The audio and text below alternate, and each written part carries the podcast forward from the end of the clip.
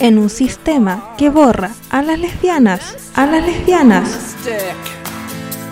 Nace el programa que busca lesbianas en todos los ámbitos y en todo el planeta. En búsqueda de la lesbiana perdida. perdida. Aventúrate junto a Victoria Rubio a buscar lesbianas perdidas en la historia.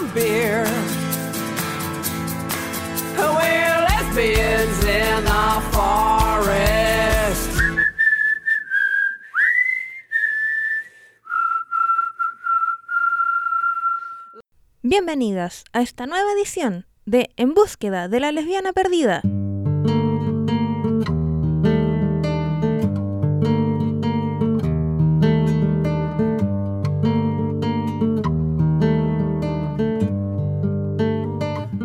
Soy Lesbi Lais, quien les guiará en esta aventura de hoy y en el descubrimiento de lesbianas. Hoy les vengo a contar sobre una lesbiana brasileña, una de las pioneras en la historia del movimiento lésbico en ese país y que tras su muerte se estableció el Día de la Visibilidad Lésbica en Brasil. Hoy les vengo a contar sobre Rosalie Roth. Rosalie Roth nació en el seno de una familia judía el 21 de agosto de 1959.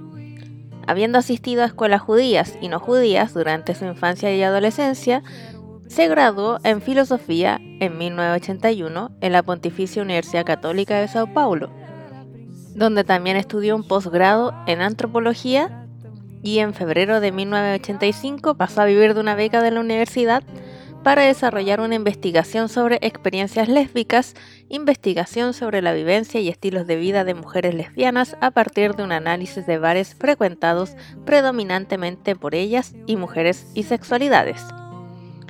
Eso, junto a una investigación de mercado para una empresa de calzado, lograron mantenerla por algún tiempo. Inició su contacto con el movimiento de mujeres en la primera mitad de 1981 cuando comenzó a participar simultáneamente en los grupos lésbicos feministas desde 1979 a 1981 y SOS Mujer de 1980 a 1983. En octubre de 1981, junto a quien fuera su pareja en ese entonces, Miriam Martino, fundó el grupo Asao Lésbica Feminista, GALF, un grupo que fue en un principio una continuación del grupo lésbico feminista, cuyo colectivo original se había dispersado, pero llegó en el curso de su existencia a desarrollar sus propias características tanto en términos de política como de actividades. A partir de 1982 se dedica exclusivamente al grupo de acción feminista lésbica, el GALF, del cual fue una figura destacada, y empieza a realizar artículos y publicaciones, como Chana con Chamna, un fanzine y un otro Oular. También organizó debates con otros grupos de los movimientos feministas, homosexual y negro, así como parlamentarios de la época. Y también participó en actividades externas, manifestaciones, encuentros, simposios, congresos y también eh, estuvo eh, una constante presencia pública en los medios brasileños. Entre las numerosas actividades que realizó, por su repercusión política, se destacan la organización de la manifestación de la protesta del 19 del 8 del 83, protesta que ocurrió en el Bar Ferro ubicado en Sao Paulo y que era frecuentado por las lesbianas y gays que se reunían como una forma de sociabilizar y ser resistencia en medio de la dictadura militar. Una de las actividades realizadas por mujeres lesbianas en el lugar fue la venta del fanzine Chana con Chama, creado como dije por Roseli y Miriam. Al enterarse de que el material circulaba por ahí, el dueño del bar decidió prohibir la presencia de las lesbianas en ferros, expulsándolas a la fuerza del lugar. Como repudio a la expulsión, el 19 de agosto de 1983, Roseli y Miriam convocaron un acto de ocupación del bar, que reunió a activistas feministas además de lesbianas y homosexuales así como a la prensa, que cubrió positivamente la manifestación. Por eso, el lugar donde se redimió el dueño del bar mantuvo el derecho de las mujeres lesbianas a permanecer en ese lugar.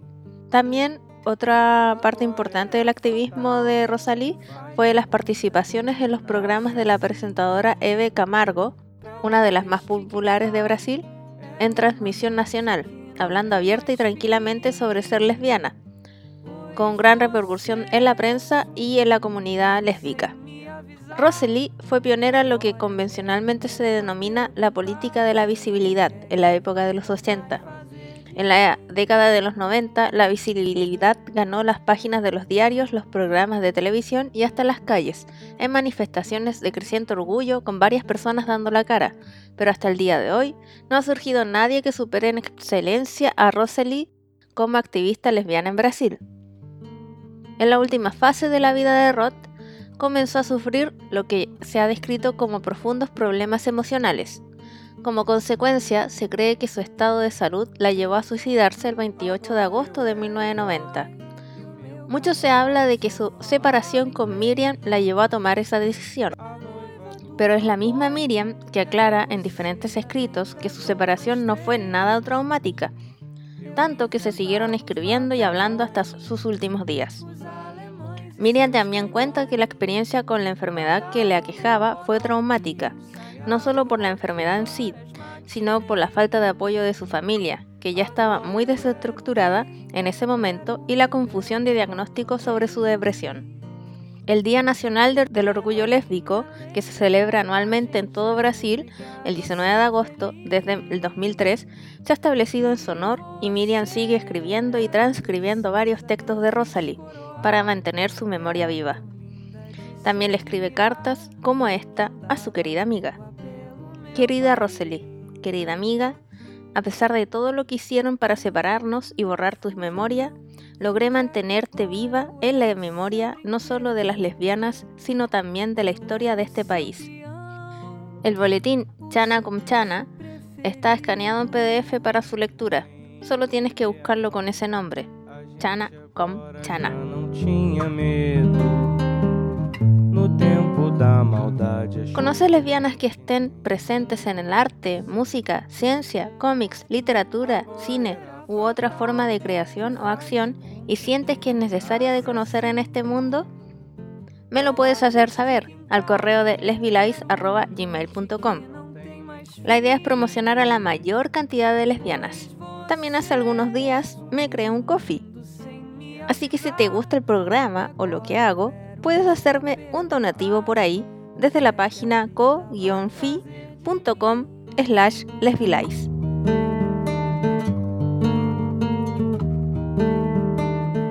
Lamentablemente hemos llegado al final de nuestro microprograma. Ahora nos vamos a quedar con un fragmento de un texto de 1983 llamado Autonomía de Rosalie, transcrito por Miriam. Les agradezco a quienes me escuchan siempre y hasta la próxima semana. Acá termino un nuevo capítulo de En busca de la lesbiana perdida.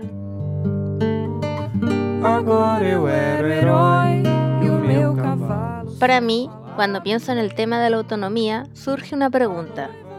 ¿Cómo puede ser autónomo un grupo si todos o casi todos sus integrantes están en partidos? Del mismo modo, ¿cómo puedo decir que soy independiente?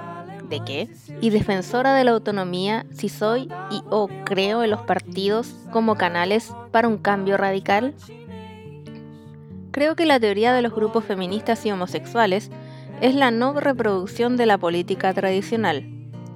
No menciona a los grupos negros y ecologistas por falta de información y porque mi experiencia se restringe al movimiento de mujeres y al movimiento lésbico.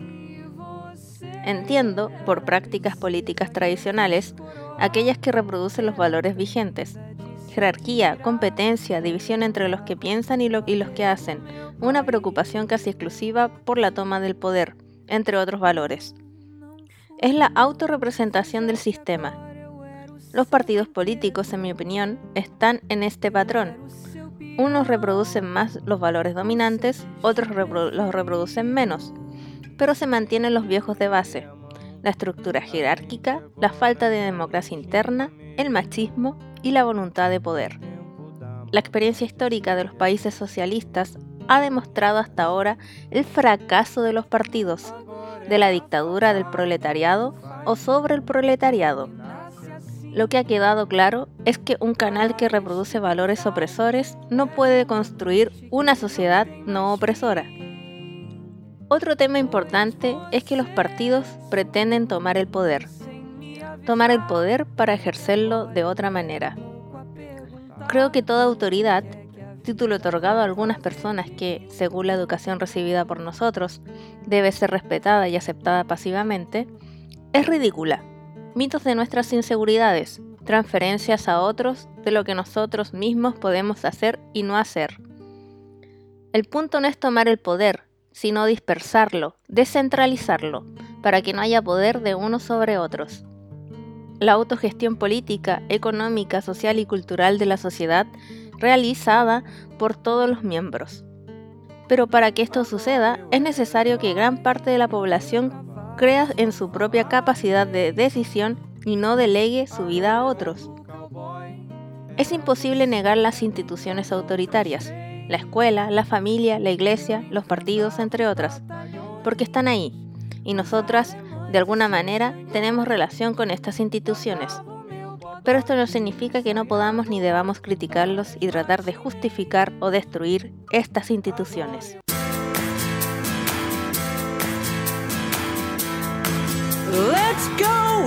En un sistema que borra a las lesbianas, a las lesbianas nace, el programa que busca lesbianas en todos los ámbitos y en todo el planeta.